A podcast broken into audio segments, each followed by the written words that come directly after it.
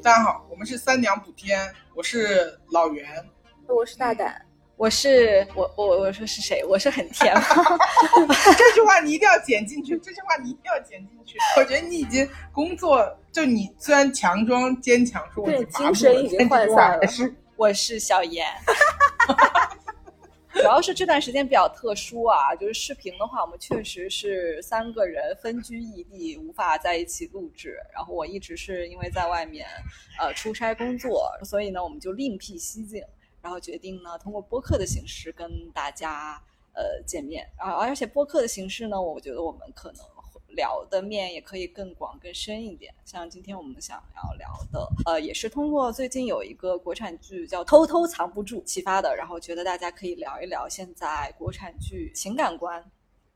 的这方面的一些话题。嗯，我觉得其实 OK，嗯，我觉得其实这个偷偷藏不住，呃，在网上一最开始播的时候嘛，不是其实也引发了挺多人的一个举报。就是说这个和讨论，对对对，我我觉得那个举报其实还一开始我看的时候就把我给逗乐了，就是说那个这个价值观有不良的影响，而且包括哈，就就我的一个直直接的一个观察，我就发现其实，在我们公司里面，大家都因为业务的原因，我们其实都要去就是观察一下有台呃不就是竞品，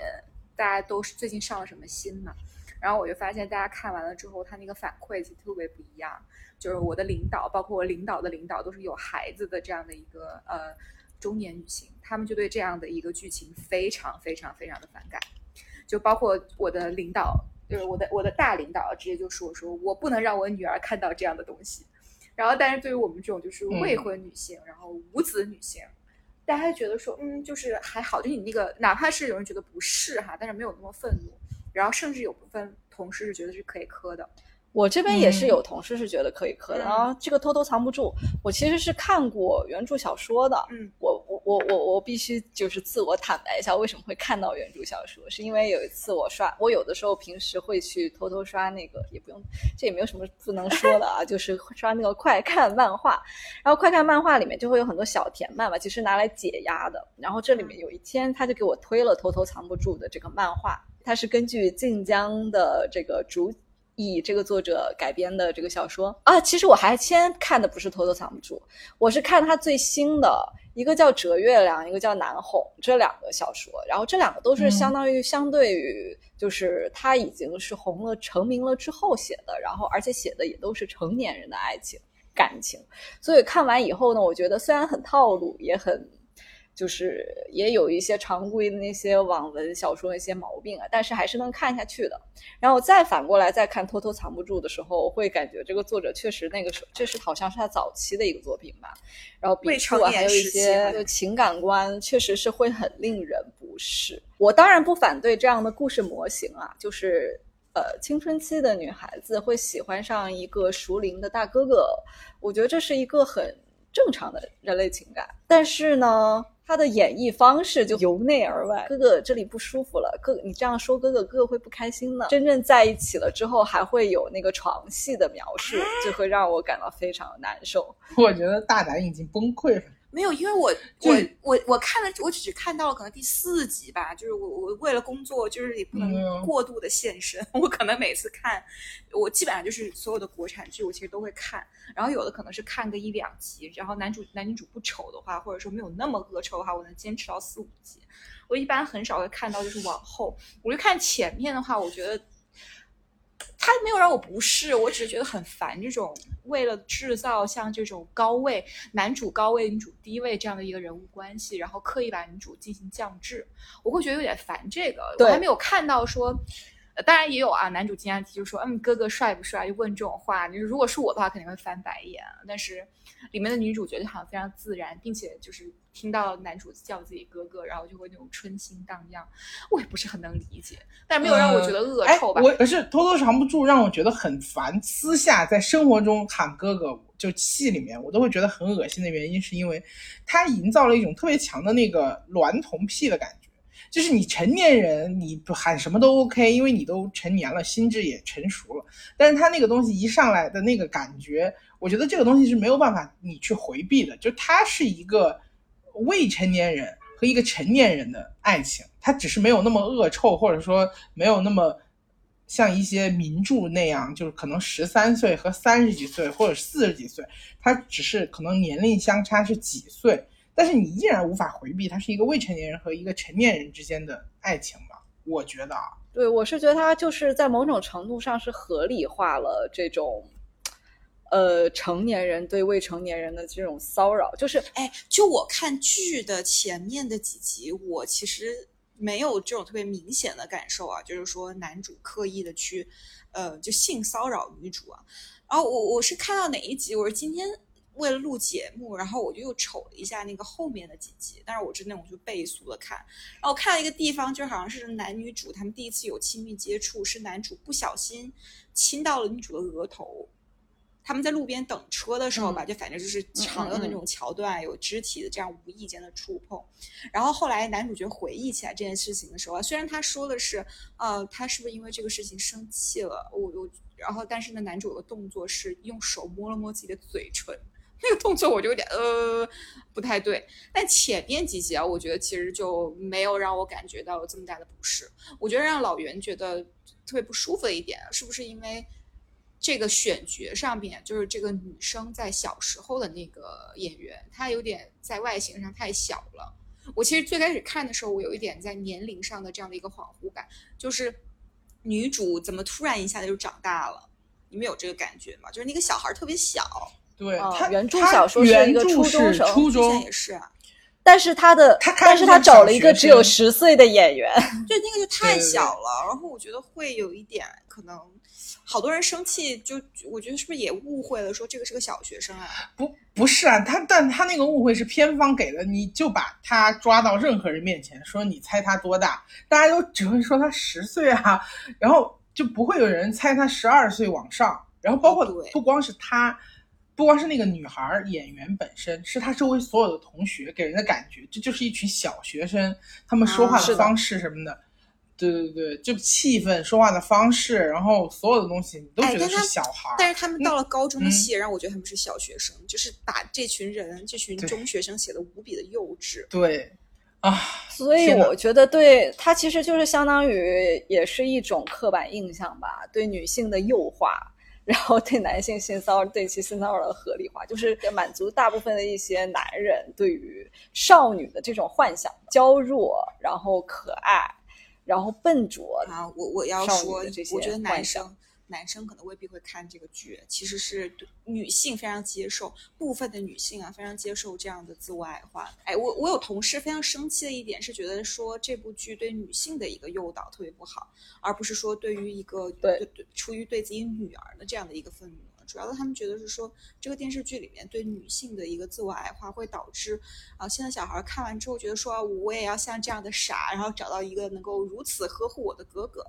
找到一个等于说更加强势、更加处于高位的这样的一个男性来呵护我，就是呃，让我免于各种受苦啊，或者说免于各种的那种，就是比如说呃，在学校里面遇到的困难，生活当中遇到的困难，我觉得。很多人生气也是因为这个，我自己看完之后有点不适的地方是因为这个，就是女主太软弱了。但是你看里面有一个经典桥段，就是我我看的时候，就是她来出潮了，然后她出潮把她的裤子弄脏了，然后陈哲远就那个男演员，然后就在后面跟着她护送她，然后去给她买卫生巾，然后完了之后呢。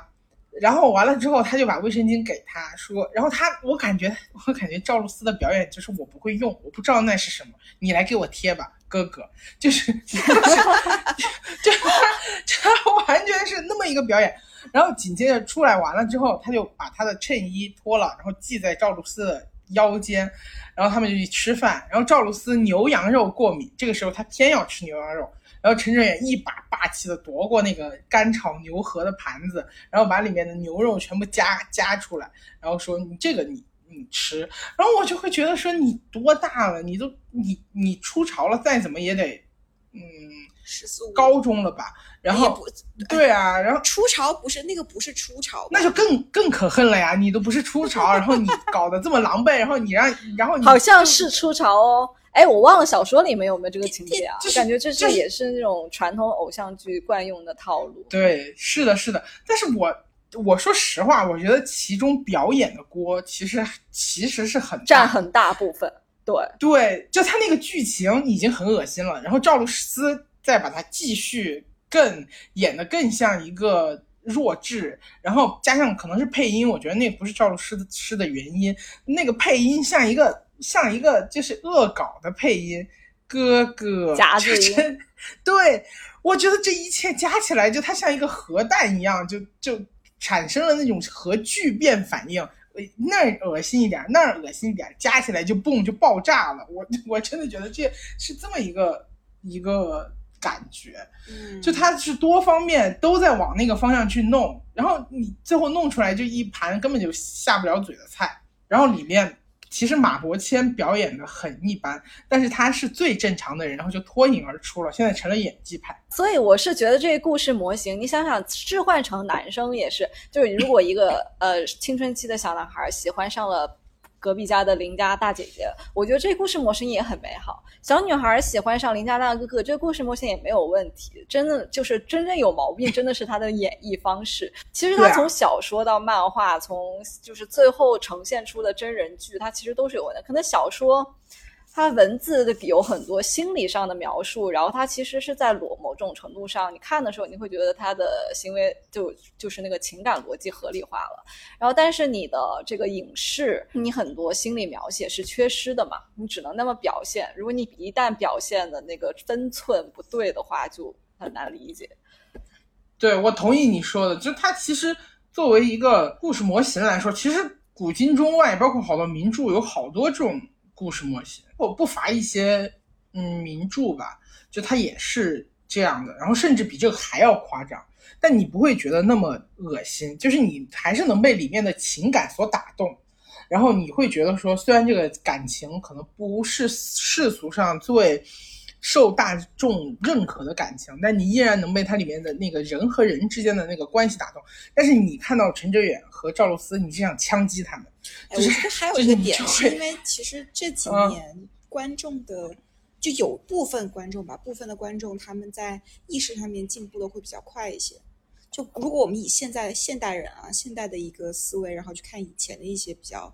以比较可能我们觉得说比较感人的一些作品啊，其实情感观也存在很大的问题。比如说，嗯，比方说这可以进入到我们的下一个话题，就是你觉得你觉得有什么电视剧，你觉得是他的情感观也非常可怕，但是但是他因为时代的原因逃过了一劫。比方说最呃，我说最典型的一树梨花压海棠啊，哦，洛丽塔那个，难道但是嗯嗯，你是觉得它洛丽本身我觉得那个可能是视角的问题，但是它一树梨花压海棠的之前的之前的评价也非常的高啊，就是你现在刷抖音，还竟然能看到，就是说什么啊，这是一个女性最美的样子，然后就去 cos 那个，就是那个就是那个那个小女孩儿，然后趴在草坪上看书的那一幕啊。现在刷抖音还有那样的东西呢，哦靠对吧？cos 幼女，对就 cos 发现就是南宁世界下的这种幼女情情节。哦我觉得，我觉得是因为还有一些女性会把这个东西，就把南宁的一些视角，然后当成圣经来去旅行啊。就是他们，而且就是他们对自己的洗脑，真的变成就这个是美的。就我我看到刷到的一些视频，可能并不是说以比如说情侣号，或者说是那种就是 MCN 操纵的号，可能就是一个普通的女生，然后自己会拍那种东西。嗯，我我同意你说的，但是但是其实是这样的，就一就是洛丽塔，她现在其实已经有一个定论了，就大家一说到哦，就说这是一个呃讲那种儿童，就是有一点儿娈童的色彩的作品嘛，然后他大家都会比较批判他。但你如果要对比的话，就比如说电影，说一个最经典的，这个杀手不太冷，其实吕克贝松之前有一个版本，它就是一个真正的未成年少女爱上老老男人的故事啊。最后别人看了之后很生气，然后就说你这不能上，然后吕克贝松再剪了剪吧，然后再才上，剪掉了那些呃意有所指，就明确的说这是一个就是娈童电影。娈童的，对对对，而且我记得我我记忆不太清楚了，反正我记得是在吕克贝松的原版里面，其实他们俩是有上床的。啊，就娜塔莉波特曼和让雷洛对是有有，所以就拍出来了性关系的，但是对，但他剪掉了，就是这个东西它不能上，所以所以我觉得这个也是是不是受时代所限，确实就像你说的，现在观众的那个整个思维或者什么样，他有进步，然后他对这种东西的容忍度变得很低。但我觉得它和偷偷藏不住还是两个东西，就是如果你把偷偷藏不住和他们进行对比的话，那种感觉有点像，就是他们是。艺术，但这个艺术的果实是好的还是坏的，你可以去讨论。偷偷藏不住这个东西，它本身在我心中就是是屎，你知道吧？然后啊，我觉得是，然后是因为你觉得就是，哎，这个很有意思哎，就是因为你说刚刚上述提到两个电影，不管是那个《一树梨花压海棠》，还是那个《这个杀手不太冷》，你觉得这两个片子在艺术上面都有很高的成就，但其实他们贩卖的那个价值观，我觉得其实比偷偷藏不住要恶心。难道不是吗？就是你你你，最起码年龄差距更大吧。那另一方面，我是觉得这就是偷偷 藏不住跟这两个的一个一个非常本质的差别，就是呃，这两个作品就是《洛丽塔》和那个《杀手不太冷》，它其实它只。包括它呈现和直面的，还是人类真实的情感和逻辑。它遵循的是一个现实逻辑，就是不是梦幻爱情。首先，它本身它的写作创作逻辑和它的情感逻辑可能就很大，在很大程度上是失真的。然后，他又给它包裹上了一个这种偶像剧的糖衣，所以它其实跟这些还是有本质差别的。那我听完之后感觉是这两个这两个东西最大的一个差别在于受众的不同。嗯，好吧，我我刚才查了一下，我发现我没有记错，就是就是那个这个杀手不太冷，他确实写过性性爱的场面的戏，然后被剪掉了，然后之前写过，然后包括他他试拍的时候有那种有那种就是场面，然后观众很不适应，然后他为了。这个片子的播放的更好，他也是剪掉了，就等于说，其实导演就是因为这是吕克贝松自己写的嘛，就导演编剧他就是一个，其实就是一个娈童的故事，好可怕呀！一个少女未成年少女爱上老老杀手的故事。就是我最早看的时候，看到那个玛格丽特躺在那个床上摸着自己的肚子说：“里昂，我好像爱上你了”的时候，其实我那个时候就觉得很很很难受。虽然我觉得，但是我对这个。对我对这个片子的感情也挺复杂的。虽然我觉得这两个人物形象各自成立，然后也都很酷，而且拍的也很好嘛，但是这个价值观我是真的是接受不了。对，这这个东西就是另外一件事情了。我会觉得说，我我自己觉得说，好的艺术作品它其实是有一些能量的，就它那个巨大的能量会让你去接受一些你原本接受不了的事情，就你会被里面人物的那个情感，就是道德水准会为它降低。对，因为我今年又看了一遍，呃，去年吧又看了一遍这个杀手不太冷，印象很深。我还是会就尽管我知道了这个传闻，然后尽管我带着想带着批判的眼光去看这个电影，但我依然就是觉得说两个演员的表演和这个整个故事都让我觉得很很触动。然后我还是没有像看偷偷藏不住那么那么不适。我我觉得没有办法，我我我原谅我自己了。哎，我我反正，哎，吕克贝松就是有这种，其实不是很喜欢这个杀手不太冷的一只。你们真的是要，你们看过《绿界刑警》吗？我发现吕克贝松就是有这种幼女情节，就是《绿界刑警》就是一个降智版的，就是什么。呃，相对于杀手的降智版的杀手不太冷，就是相对于杀手不太冷，他就是偷偷藏不住。我跟你讲，那个广播凉子在里面那个表演，让让赵露思来演也完全没有违和感。我我插播一个八卦啊，就是因为绿，大家都知道那个 Me Too 嘛，Me Too 那个吕克贝松也中招了。呀呀，对对对对，然后完了之后就有意外人说吕克贝松，女吕克贝松给他下药。然后包括广末凉子说绿界刑警，就是他有传言，但我们只能说是传言，因为这不是广末凉子没有证实过。就是广末凉子不是很早就结婚了嘛，就二十一岁还是二二十多岁，就他其实就是拍完绿界刑警之后，然后他很快就结婚了，而且放飞自我，因为他当时就是在发布会上就拍完之后就嚎啕大哭，然后完了之后整个人的形象就跟之前的那个形象判若两人。然后完了之后，嫁给了一个就反正很奇怪的男的，然后对事业冲击很大，包括退学什么的。呃，有传言说都是因为他拍《绿界刑警》的时候，吕克贝松对他有那种，就是呃，我觉得用“非人的折磨”这个词可能不太对，但肯定是对他有一些折磨吧。就他可能是不假借演调教演员之名，实际上对他有一些呃冲击。我觉得吕克贝松反正干这个事情就不是很让人意外，因为他就我觉得他的片子里很多都透露，反正就让我觉得味道不太对。他的那个南宁南宁视角很严重，他的主观塑造痕迹特别明显，包括第五元素里面那个红头红发女形象，这种艺术塑造也非常也影响了很多，就后世很多女女性对自我形象的塑造，在自己成长过程中就刻意的去影像这种形象，然后能够让男性受到男性的欢迎和喜欢。是，有哎有哎，因为我我青春期的时候就有两个朋友，就是他们特别喜欢，但是你不能完全说，就他们都特别喜欢洛丽塔，也特别喜欢这个杀手不太冷，然后也特别喜欢年纪大的男的，然后完了之后，然后他们都谈的男朋友，就我们那个时候十七八岁吧，他们谈的男朋友都三十好几的那种，就我见到他们都想喊叔叔的那种男的。然后完了之后，他们都喜欢在脖子上戴那个，就是那个叫什么来着 choker，对对对对对对对对对，都喜欢戴那个。然后完了之后，包括他们可能年轻一点的听众听到都觉得这个都不知道是谁，喜欢安妮宝贝，特别喜欢安妮宝贝。然后安妮宝贝按照安妮宝贝书里面描述的打扮去打扮自己，然后完了之后，就他们就安妮宝贝可能都不这么打扮自己。对我，我参参加过一次有安妮宝贝的发布的一个书的发布会，我专门观察了，我发现她穿球鞋是穿袜子的，她没有穿球鞋不穿袜子，这样的话脚会真的会很臭。然后完了之后，那个就是就是，但是他们成年之后，我其实觉得人还是会有自己的那个修正能力。他们成年之后，虽然嫁的也是比他们年纪大十来岁的男的，但过得也还都挺幸福。就二十几岁之后吧，大家也都过得挺幸福的，也并没有走上歧途，只是年轻的时候会有点奇怪。不是吧？我我不是不是我我的意思是说，就是和年纪大的结婚，年纪大的男的结婚有什么好的？图他不洗澡吗？图他容易老，图他就是死得早。我觉我得就是是觉得年龄这个嗯东西无所谓，就只要我只要遵循两个原则：成年且自愿，，嗯，就是而且不要有、不要有血缘关系。我觉得男的就已经男的就已经够可以了，年纪大的男的就更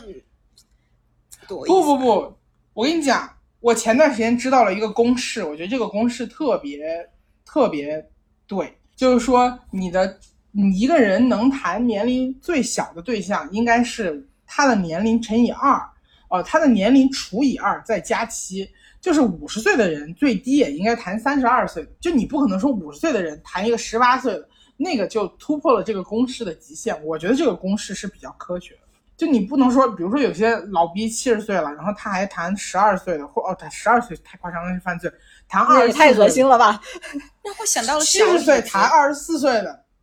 对啊，七十岁谈二十四岁的也很恶心啊。那你他成年了，他也自愿。我我觉得你如果七十岁按那个公式的话，最低也应该谈四十二岁的。那你下是不是就觉得很合适了？四十二岁，就会觉得听上去没有那么没有那么，就比你谈一个三字头都要好一点吧。对我觉得年龄差太多，就是有一种就是还是那种性性别差性别和年就阅历之间的这个性剥削，就包括男人为什么会喜欢幼女，包括二次元里面过去男性喜欢的那些角色，破碎感、脆弱的、冷漠的。然后就是话不多的这种女孩，然后而且还是未成年，就三无少女，因为他们会满足男性对于这些女孩的塑造的一种欲望。包括为什么《名侦探柯南》里面，应当最让恶心的是什么吗？就是柯南那么多几千一千多集里面，就是常年盘踞收视率最高的那几集，其中有一集就是有一次有一次是那个灰原他的毛衣被一辆卡车给勾到了。啊，我记得灰原就差点就是他的内衣就露出来。这一集是经常盘踞于柯南里面收视率最高的几集之一。我其实不是很能理解，就是男男性的这种幼女情节啊，我只是单纯的觉得很恶心。说我我说我的那个就是不太能理解，就是那种男性的视角，就是你很难去想象男性的心理。就比方说你八十岁了，你为什么还能去就是比如说谈一个二十多的这种二十出头这种小女孩儿，然后你就会觉得这个事儿很奇怪啊，你理解不了这种事情啊。哎，不过反过来想一下，我要是八十岁，我要能谈到二十多岁的男朋友，我也应该挺高兴。对啊，你要八十，我要八十岁了，我能谈到二十多岁的，我肯定很开心啊，因为因为你是占便宜那个人啊。对，我觉得是因为对啊方的活力，吸取阳气是的，吸取阳气 啊，。我觉得我们可能有点扯远了，但我始终觉得说，就是 Me Too 最大的一个作用，就是揭开这些人的遮羞布，让你知道他们也有非常非常丑恶的一面。因为你知道，人比如说做艺术，不管是做电影还是做做艺术吧，就你一旦有了名气之后，那那肯定名利嘛，那个利肯定是在后面的，他肯定也非常有钱。然后那这种东西都会名气还有金钱都会包装它，然后把它包装的让你觉得说自己和他完全就是不在一个阶级。然后当这些人拉到拉下神坛，让你发现他们。其实可能比普通人更龌龊，因为有了权力的遮羞布，然后大家就会觉得说哦，不过如此，然后对他们进行一种祛魅，然后那他们的文艺作品，大家可能也会用一种比较批判的眼光去看。其实我觉得是是一个特别好的事情。其实，其实我们可以聊一个话题，就是你们喜我们，因为我们也是看偶像剧过来的，就是我们小时候看的偶像剧，就是台偶啊，然后完了之后，或者是香港那边的时装剧，然后也有一些国产的偶像剧，但国产的偶像剧，呃，那肯定就是比台偶那时候没有那么发达嘛，比台偶要落晚一点。其实我有时候会去回想台偶，其实台偶里面有些东西也挺奇怪的，但是我们小时候不觉得。比如说举一个最最最出名的《流星花园》里面的道明寺打女人，他强吻杉菜，他那不比偷偷藏不住要过分一百倍吗？他直接使用暴力，然后他把他他把那个杉菜的那个内衣都都拉出来，然后杉菜哀求他说不要这样，道明寺我求求你了。然后道明寺疯了一样的上去像狗一样的啃他，就是但是你还是会被他们俩的那种感情打动，就你还是会觉得我我经常说会觉得这个东西是感很感人的。我我经常嗯说一个话，就是很多偶像剧里面的那种就是恋爱关系，你放到现实生活中就赶紧快跑，就一一刻都不要多待。我去年看那个《星汉灿烂》也好，然后包括去年看那个就是嗯《打火、打火机与公主裙》。那个后来改成什么？点燃你，温暖我。就我说，妈呀，这男的也太可怕了！就是你放在现实生活中，就是一个一个赛一个的那种，就是你靠近他，你就会被这个漩涡、被这个黑洞给吸走。你看，像那个《西安灿烂》对因为里面，你《西安灿烂》里面那个男主是一个什么角色？就是那种，就是他，比如说会希望女主去那个，就是学各种，然后每天接送女主上下学，然后自己背负血海深仇，然后要那个在新婚之夜之前，然后把那个所有的之前的仇家都杀完。然后点燃你温暖我里面是那个男主也是这样的呀，就是我我为了杀，就是不叫杀父，也不叫杀父吧，就是一个伤害了我的家庭，伤害了我姐姐，伤害了我妈妈的这样的一个家庭，呃，这样的一个男的，然后他去揍他，把人家揍到失明，就反正情就情绪很不稳定啊。你在国产的 国产的偶像剧当中，你很少能见到，就是我们现在或者说根本见不到嘛，就是我们现在我们自己在恋爱当中追求的一个情绪很稳定，然后一个就是你能跟他发展良性关系的这样的一个人啊，就是真实的健康的人放在偶像剧里面，我们一般都会评价他为张力不足、性魅力不足。过去还是大部分还是喜欢把女性形象放在一个被保护的这么一个位置吧，就是一旦女性自我认知以及或者是对他人的这个要求是一个被保护的情况下，他们就会对男性的要求就是你要强势，你要就是在。在某种程度上要展现出你的这个 power，然后这个有的时候这个 power 就是会变成，比如说他为了我打架，哦，他好爱我，或者是他为了我怎么怎么样发疯，哦，他好爱我，他对他展现的这种，他其实是展现的那一种畸形的力量，让女性呢也是在这种认知上会产生误差，就好像他展现的这种力量，那他以后就能保护我，然后我是他是一个我可以依附的人，我觉得以前就可能，比如说在五年前、十年前，确实是这样的一个感情观啊，就是以，就是他为了我打架，他可以保护我，是这样的一个感情观。现在你知道，偶像剧里面开始讲究的一个搭配，什么是双强，就是女女主也可以哦在男生落魄的时候保护男主，但是男主在落魄的时候一般都很疯，你们知道吗？就是我觉得现在其实把女性往一个就是拯救者形象、拯救拯救者，然后圣母那个形象去那里推。我觉得，反正其实对于年轻的女性来说，如果她们真的把偶像剧看成一个就是恋爱指南，看成看成一个情感的一个教科书或者一个指南，都挺可怕的。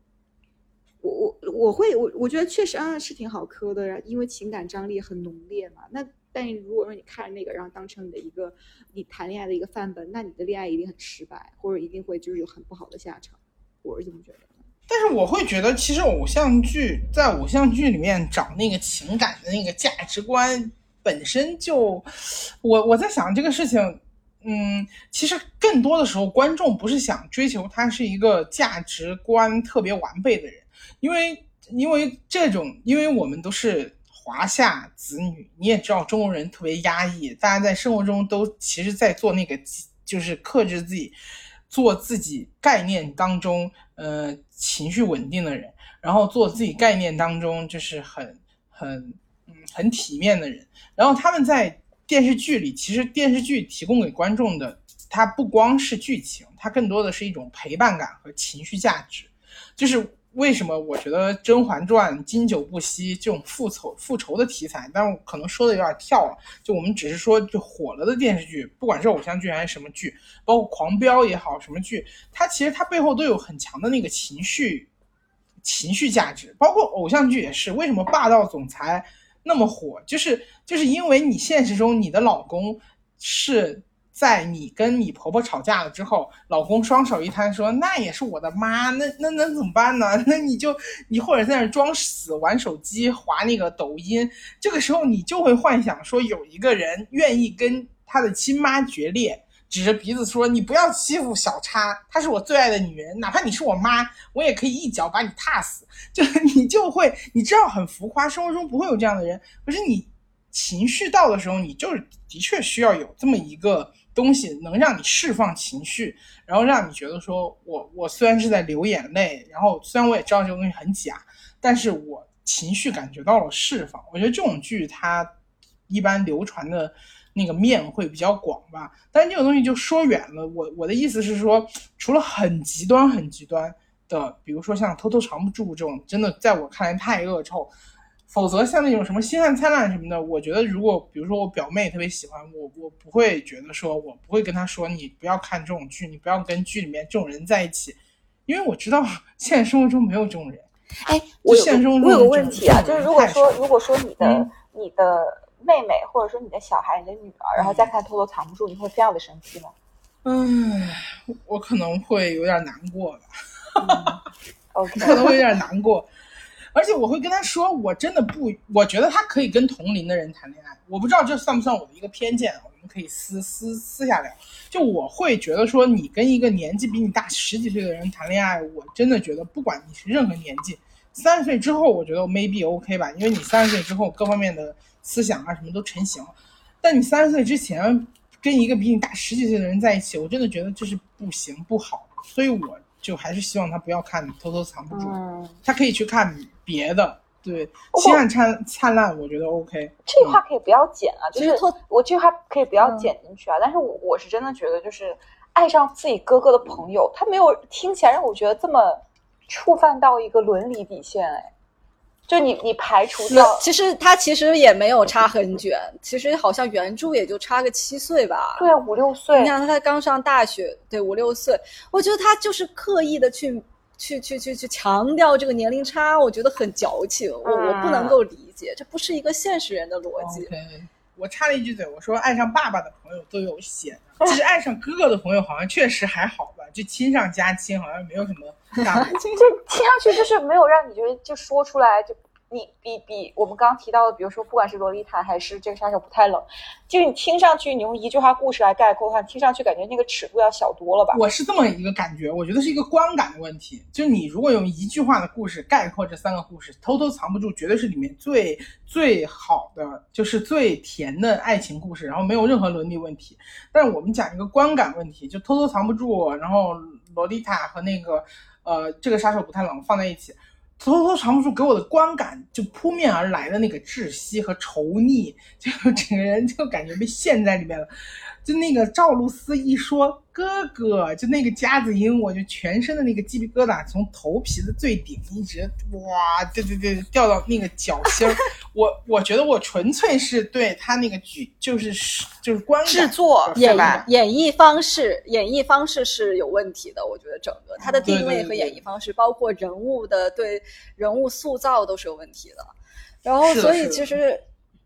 其实就是我刚才还想说，就是国产剧其实最大的问题就是它总是在制制制造一种幻象，而不是在制造真实，就而不是在呈现一种真实的情感。是它很多都是违反人性的，包括你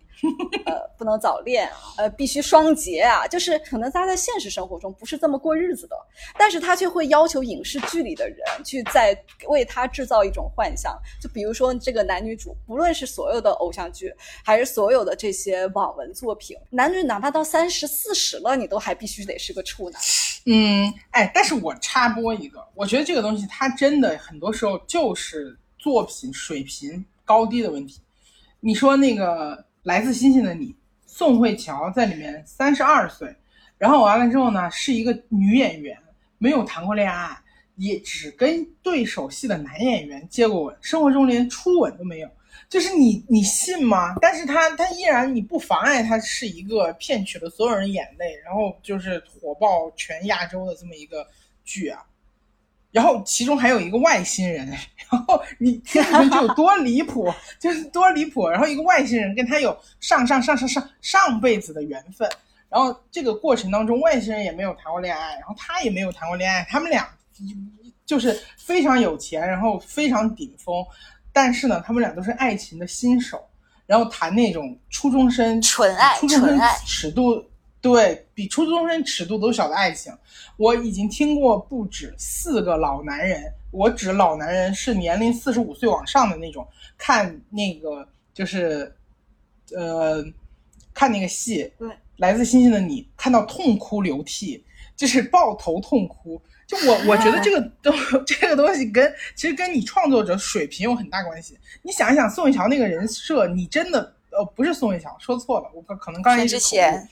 全智贤，全智贤，全智贤那个人设，你根本就无法相信啊！你你如果开会讨论说这么一个人，一个大明星没有文化，然后完了之后，然后完了之后，呃，就是三十二岁了，然后一直在找找自己小学的时候救过自己的人，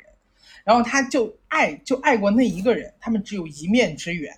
然后完了之后呢，他身边充满诱惑，他又极美，但他从来没有谈过恋爱，你谁信啊？我觉得这个东西旁边不管是策划还是编还是别的编剧都会说你这个太扯了，但是人家做出来之后就是就是让你完全信服，你根本就不会质疑这个事情。所以还是编剧的水平的问题。我我觉得百分之九十其实是编剧水平的问题，就是你你这个东西你能不能把它合理化，我觉得是是这个问题啊。其实韩剧很多都是这样的，包括我之前看那个《金秘书为何那样》，这《金秘书为何那样》就是一个真正的霸道总裁和小秘书的这个故事那。你看完之后，你不会觉得说天哪 bullshit 这鬼扯，啊对他你不会觉得他在鬼扯。你包括我们举一个就是偷偷藏不住完全反过来的例子，请吃饭的漂亮姐姐，一模一样的剧情，姐姐姐的朋友，然后完了之后一个弟弟，呃，然后阳光明媚的弟弟爱上了姐姐的朋友，然后他们俩偷偷谈恋爱，你跟偷偷藏不住，就就是一个镜像的。我我我觉得，我听完你说这个，我觉得嗯其实偷藏不住它制作上的一个问题，就是本身我觉得这个人设啊什么的是 OK 的，他的问题是他把这个故事等于发生在了一个可能你这一辈、你这一生当中差距最大的一个阶段。就比方说你差五岁，你放在了比如说在读高中，而一个人马上大学要毕毕业了这样的一个时候，对吧？如果你把这个年龄差距嗯放到社会上面，那就感觉没有关系啊。我跟我男朋友还差五岁呢。我我觉得也不是，我觉得就是他不管是他选取的那个桥段，还是他拍摄的手法，就还是演员的演绎，一切都在给这个东西。比如说，他是一个起始分和就请吃吃饭的漂亮姐姐，可能都是一个分数六十五分，然后他是不断的在在这个分啊数上就是他这个做减法。就是你觉得说它的核其实没有那么的恶心，但是它在制作上面其实把这个核给推到一个恶心的境地。对啊，因为它核其实就是你们说的，就就很常见嘛，你也就几岁而已，就也并没有说这个东西就那么的惊世骇俗，是你大家一起做减法，把它减到了惊世骇俗的地步，我觉得。嗯，我这个我是同意的。我是觉得说，嗯，评价一个一个一个东西吧，就就是一个剧吧。那它其实有两个层面，第一个是比如说它要贩卖的价值观，虽然我觉得很多电视剧其实没有这个东西，就是它这个盒其实是空的。就比如说，嗯，我们我我我们可能说到的这个一个故事的一个本质的东西，就是人物关系嘛。还有就比如它的情节，然后另外一个就是我觉得是制作上的东西，就是我们要怎么拍，演要怎么演，然后这个桥段要怎么做。那我觉得说，嗯，像偷偷藏不住这个，确实是在它的和在人物设定上面，我觉得其实没有那么大的问题。说实话，就没有说你听到这个人设你就知道是眉头一皱，然后头皮发麻的那种感觉。但是他在制作上面确实加了很多那种，嗯，很齁，然后让人会有一些不适的东西。就回头来说，我觉得，我觉得他这种杂可能是一种，就是精精度考量之后，他们觉得受众会喜欢的方向，就往那个方向去做。就就像你，就比如说你去吃路边摊，你可能就是想吃那个脏油，想吃那个吃那个极度的辣、重油重盐。你你你不是说我去脏摊吃轻食，所以我在想说，他们可能就是按按一个脏脏摊的标准在。制作这个东西，所以做出来的东西就是你说的，他你看他播的也很好。最怕就是说，OK，你想做一个那种嗯高品质的东西，然后但你的目标受众也不叫高品质吧，你想做一个轻食，然后目标受众受受众你要全部卖给吃吃那个麻辣烫的人，那就很麻烦了。我觉得这个可能也是他们经过了很很精密的考量之后，然后选择这么做吧。我觉得还有一个原因，是因为这个小说本身 I 就 IP 还挺大的吧，就你比较难说，我对它进行一个颠覆性的修改，你必须要去尊重原著的一个一个一个一个观众的一个想法，不然的话就会死得很惨啊，就扑我觉得原著里面它刚才说了，因为原著里面它文字性的。就是文字性的描写，针对主人公心理的描写还是很丰富的。他其实原著还是在尽力的去，虽然很多台词很恶臭啊，但是他还是去尽力去合理化这些主人公的行为。但可能还是刚才肖老师说的，就是就是编剧的本身本身的技术还是没有达到那个程度，或者是也可能是工业生产过，我们也不能骂编剧啊，就是工业生产过程中他不给他。这种创作的空间，就会容易导致我表现出来的东西就是打，就是那个尺度和分寸，以及包括它那个逻辑性就会差一些。就就其实你我们就不说别的，就举例就说韩剧《请吃饭的漂亮姐姐》。其实我我没有特别喜欢那部戏，但我。记得那个戏，男女主第一次见面，当时女主就是生活中受到了一些挫折，工作也不是特别顺利，然后老好像上次还性骚扰她，然后她特别颓废的走在街上，然后这时候男主骑了一辆自行车，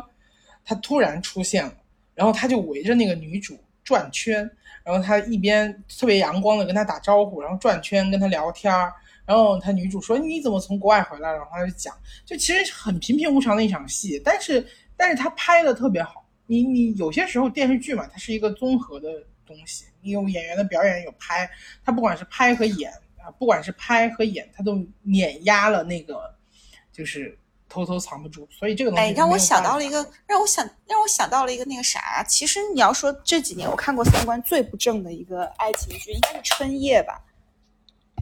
我们看过那个韩剧《春夜》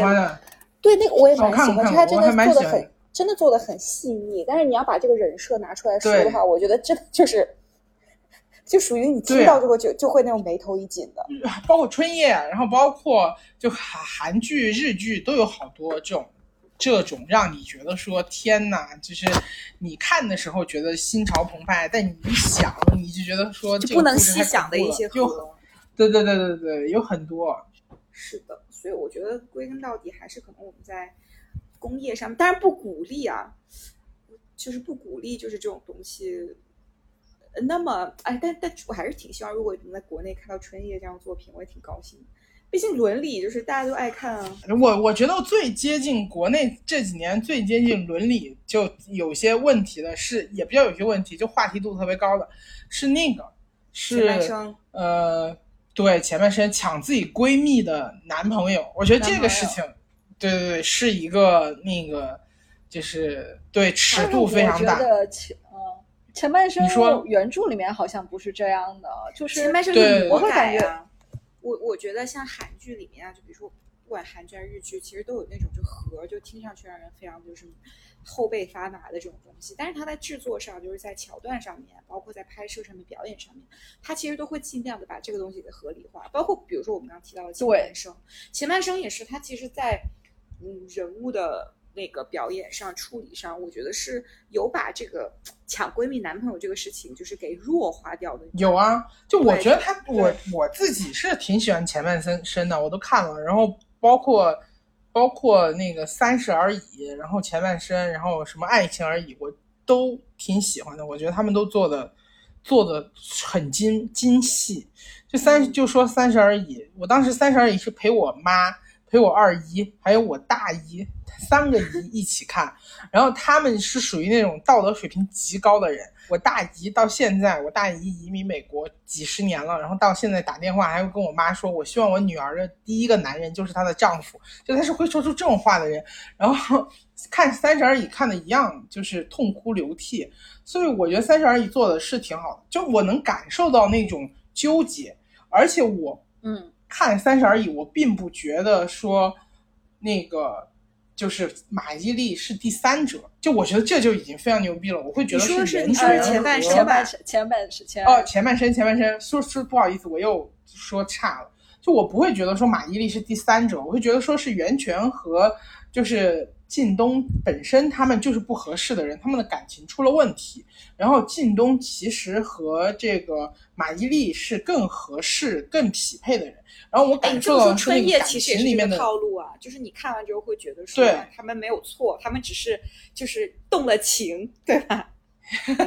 对啊，这就是好的剧啊，就他写的哦让你会觉得说你愿意去理解那个人物嘛。哎，所以其实就是《偷偷藏不住》最大的一个问题，就是他没有让你觉得说，嗯，他们动了情。对，因为他们动情太廉价了，他们没有任何拉扯。你想那个，他们也没有任何铺垫，他们一上来，那个女的看到那个男的说：“哥，你是整了容吗？你现在怎么这么帅？”然后就用那种视听，然后慢镜头，然后大逆光，天呐！而且那个事情在我看来就是平平无奇的事情，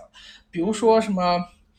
他去拿他的一个什么狐狸，我就觉得这种事情有什么好拍三分钟慢镜头的？但是但是这我不是受众，所以我也不太好去评价这个事情。哎，我在想啊，就是像这样类型的偶像剧，是不是有先不说偷偷藏不住啊，就是类似于包括韩剧、日剧和台剧，就这种形式的偶像剧，是不是东亚特供啊？就我感觉好像像美剧、英剧，他们也有偶像剧，但他们基本上不会有这样有这种情感模式的描写。不是因为我觉得他们的内容，因为他们对性又不限制，所以我们能看到比较多的内容，可能就是你你就会有性啊，你有了性就不是纯爱嘞。对，哦主要是因为对，可能欧美对于东亚人来讲，有性就不是纯爱这个事情，还是挺那个啥的。对，因为东亚人不能把性明面的放在桌面上讲。对，我觉得东亚人把性看得比较重吧。你像欧美人，他不管是任何时代的欧美人，他们感觉性这个东西就是，就他们就会就是轻易一点吧，就大家就会觉得说情到浓处，OK，那我们就信信一下。还是举一个特别那个的例子，我觉得欧美观众一定不吃这一套，这一套只有东亚观众吃，就是那个《来自星星的你》，它的那个设定，那个都教授对人类的体液过敏，他们俩亲一次嘴儿，两个人就像要死了一样，所以他们俩不光不能亲嘴儿，好像连一起吃饭都很很麻烦。所以就你看这种设定，其实完全是为了纯爱设定的嘛。他们俩很很难才能亲到一次，亲了之后，杜教授就昏迷，然后像死了一样。你看那个说到《暮光之城》，就其实我觉得《暮光之城》可以拿来跟那个对，我觉就是得《暮光之城》暮光之城》也是很纯爱。对对，对，但他们俩还生了孩子，生了他们的混血男孩。我发现《来自星星你》和包括《鬼怪》这两个剧，就是起了一个非常不好的头。虽然我承认他们都是非常优秀的偶像剧，但是你知道他对就是国产剧这些偶像剧的影响持久而深远的。就是我看过无数的这种烂烂狗屎剧本，都是依照这个人物模型写出来。就是男主一定是像那种高冷不近人情，且有一些特殊疾病，比如说女性过敏症啊，然后啊就是是有一点奇幻的一些题材。有点奇怪奇怪的毛病。然后呃，这个其实跟那个《暮光之城》也很像。哎，我记得《暮光之城》是什么东西的同人小说来着？哦，不是不是不是，是那个五十度灰灰五十度灰是暮暮光。之城的，五十度灰，我觉得是另一个另一个尺度的纯爱，另一个角度的纯爱。哦，那个也是霸道总裁。哎，其实欧美人也很吃这一套的，五十多灰票房很高的，我现在拜托，我觉得就是他们的那个尺度，就是他们要玩尺度比我们玩的大多了。我前两天不是在群里发了一个那个吗？就是我我看到就看到那个题材，我就说一定要看，就是那个美国总统的儿子爱上英国王子。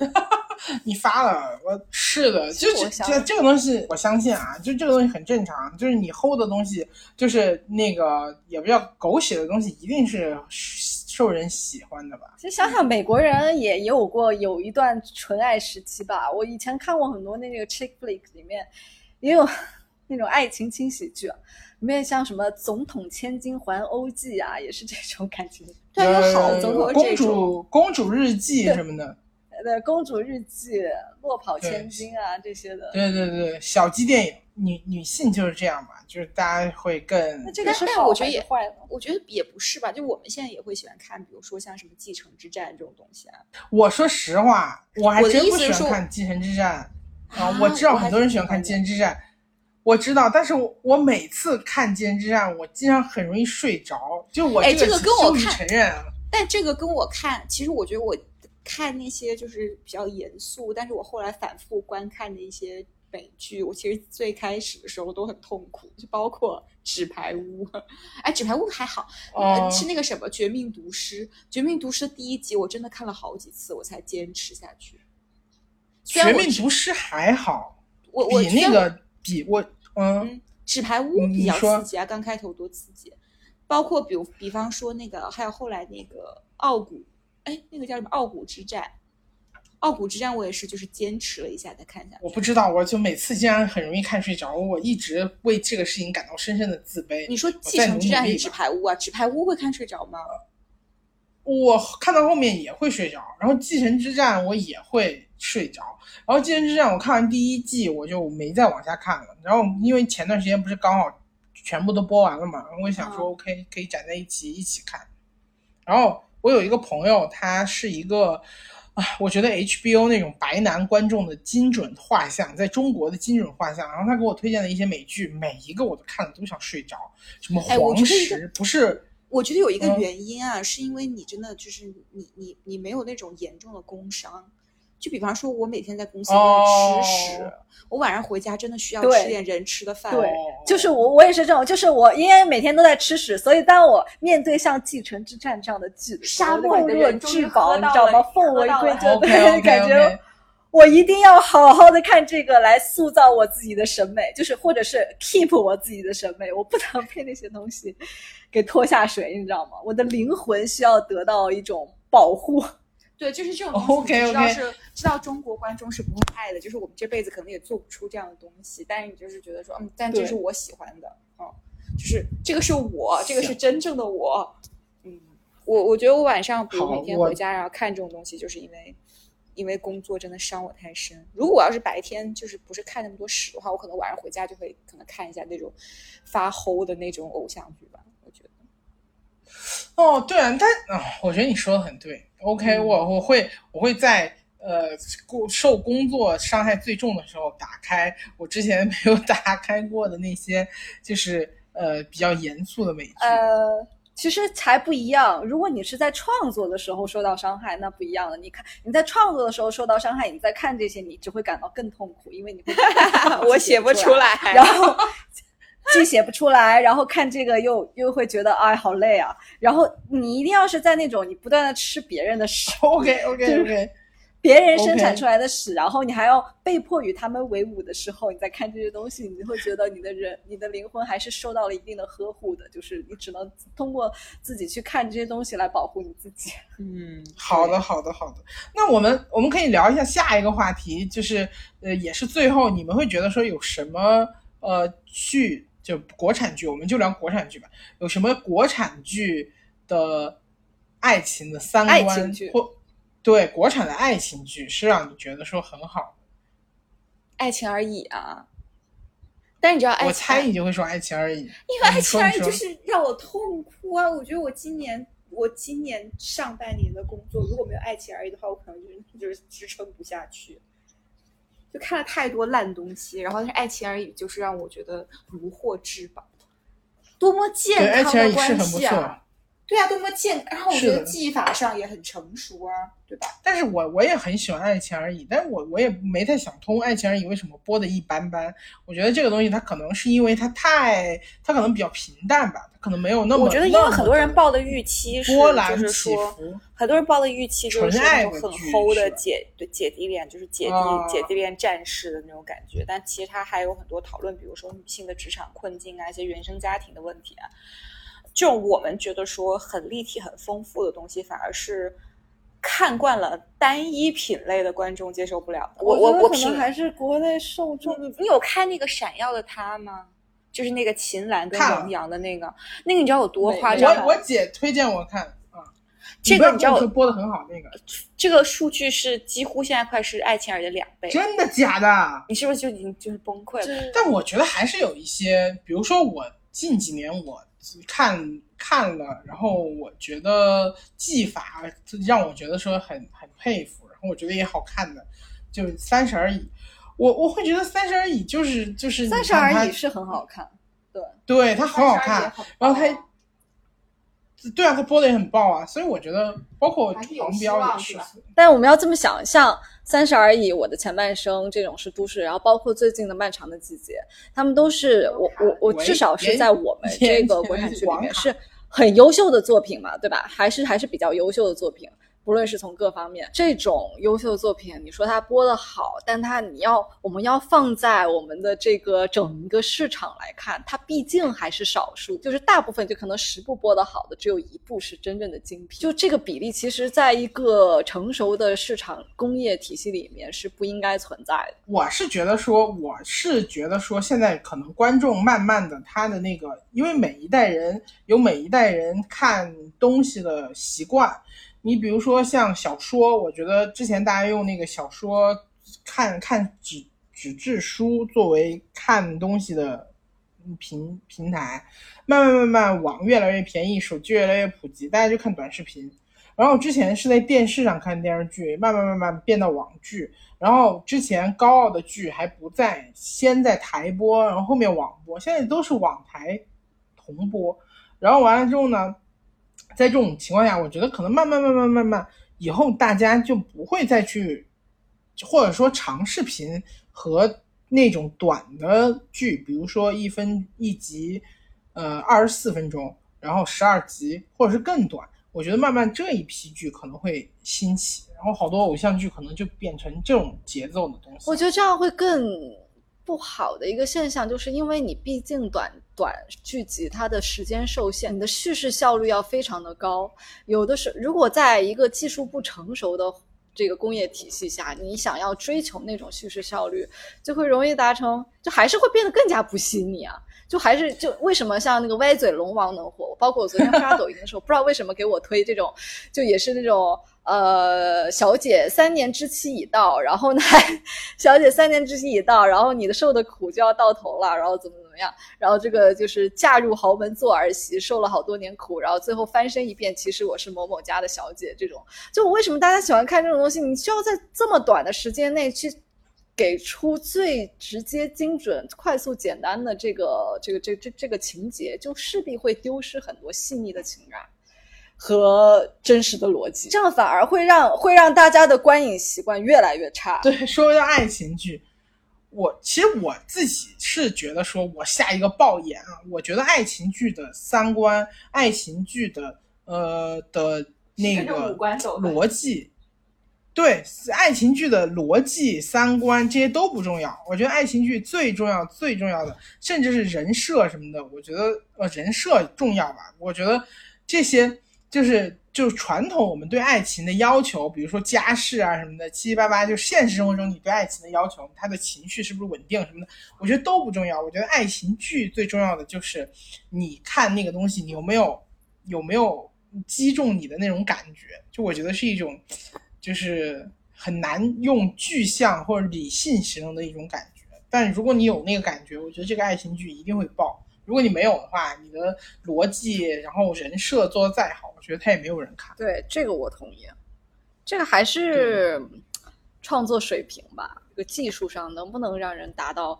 让观众达到共情？你哪怕是不同的人设，说到爱情剧，我觉得我最近看有有在看那个编剧，其实我也关注他挺长时间了。就是他之前是在花火那个杂志社工作，然后他做花火不是写那种少女小说嘛，他好像是编辑，所以他看了好多少女小说，然后工作了十几年，然后出来做写剧本，就是那个以和家以家人之名是叫这个名字吧？就那个编剧，然后他包括他后面写的一些剧，然后变成你的那一天什么的，就我觉得他做的很好啊，他包括他的口碑收视都不错，真的是以长期浸淫在少女的世界里，然后知道女的到底想要什么，然后他就做的还蛮还挺好的。然后我最近我朋友前段时间给我推荐《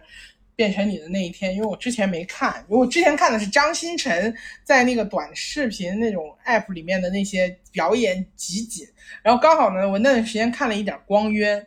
然后那个光渊他在里面的那个哇那个表演，然后完了之后就让我对张新成这个人有点排斥，我就没看。后来我朋友推荐了之后，我就去看，然后我觉得说确实算是我最近近两年看到的我比较喜欢的国产偶像剧。我我我真的不怎么看国产偶像剧，我你想想我最近最近最火的一些什么《梦华录》那些我都没看进去。我我我我脑海里在想的就是《甄嬛传》了。你要说《甄嬛传》，它不是偶像剧啊，它也不是一个纯粹的爱情片，在爱情上其实描写的还是挺细腻的。他把一个女性她的从少女时期到成成熟女性时期所能经历所有爱情的那个模式都写遍了。其实我一开始还是把它当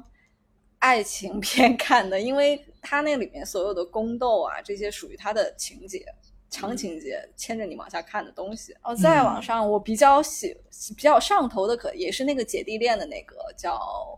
叫那个李钟硕演的那个叫什么来着？听见你的声音，那个是韩那个那个是。啊，那个韩剧对。哦，国产剧我们说国产剧，不好意思，sorry，好像没有了，没有，就是现在国产剧就还挺少有那种能让我打动我想要继续往下看的剧吧，因为我会觉得还是。还是比较失真吧。其实我包当时包括我看很多韩剧，我觉得韩剧写，其实我后来想想，韩剧其实它真的是写的好。你像他很多人设，他们也搞双节，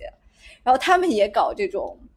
霸道总裁，但是我就会觉得他们也搞这种外星人啊、高冷男，然后或者傻白，他们也有傻白甜，但是我就不会觉得很难受。看的时候，虽然一开始也会觉得啊这样你不相信，但是我很快就会被他的那些创作技巧以及桥段。吸进去就会觉得啊，这个就吸引我看下去吧。我觉得可能还是的，是的，是的，还是这个技术上确实是跟国产剧是有很大的差别。对，也不知道为什么韩剧那么会写 fuck。就是我有些时候真的会觉得说，妈的，韩韩国编剧真的很会写。OK，各位朋友们，那么今天我们的三娘补天的这个播客第一期就圆满的结束了。然后本来我们是想聊一聊国产的爱情剧，然后越聊越偏，什么都聊。然后如果能听到最后的观众呢，就是我们的铁杆粉丝。然后，然后也没有什么奖励，也没有什么奖励，就是有拥有了这个名号。然后希望你继续坚持，如果你坚持不住的话也没有关系。然后就那就这样吧，那各位朋友们再见，希望你赶紧回来。我是我是希望老严赶紧回来，因为我感觉我们好久没见。好，再见了，朋友们，拜拜。是不是也已经发现这世界跟我们想的不一样身边的人每天都我们却越来越怀念从前。